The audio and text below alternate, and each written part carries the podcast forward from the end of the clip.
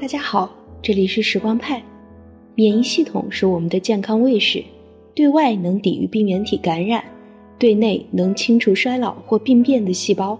俗话说，衰老从免疫开始，指的就是随着年龄增长，免疫系统会率先退化，随后反过来加速机体衰老。免疫系统由免疫器官、免疫细胞和免疫分子构成，其衰老自然囊括了这三个层面。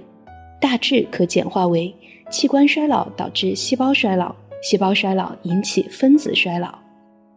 免疫器官包括骨髓、胸腺等，它们是免疫细胞的发源地，其老化的原因是自然选择以及生长激素、性激素等免疫促进激素分泌量减少。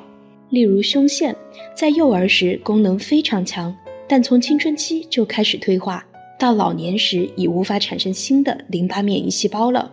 骨髓中的造血干细胞也是免疫细胞的主要来源，造血干细胞老化导致免疫细胞数量减少，功能偏移。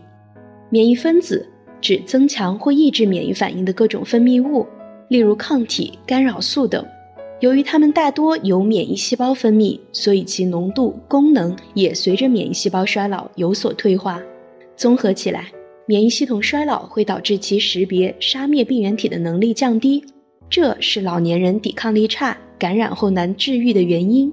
此外，我们的体细胞会发生衰老或病变，衰老的免疫系统发现、处理这些有害自身细胞的能力变差了，这使得我们身体机能加速退化，且患肿瘤的风险增大。认识免疫衰老后，你是否对老年人所谓的体质差、易患病有了更深理解呢？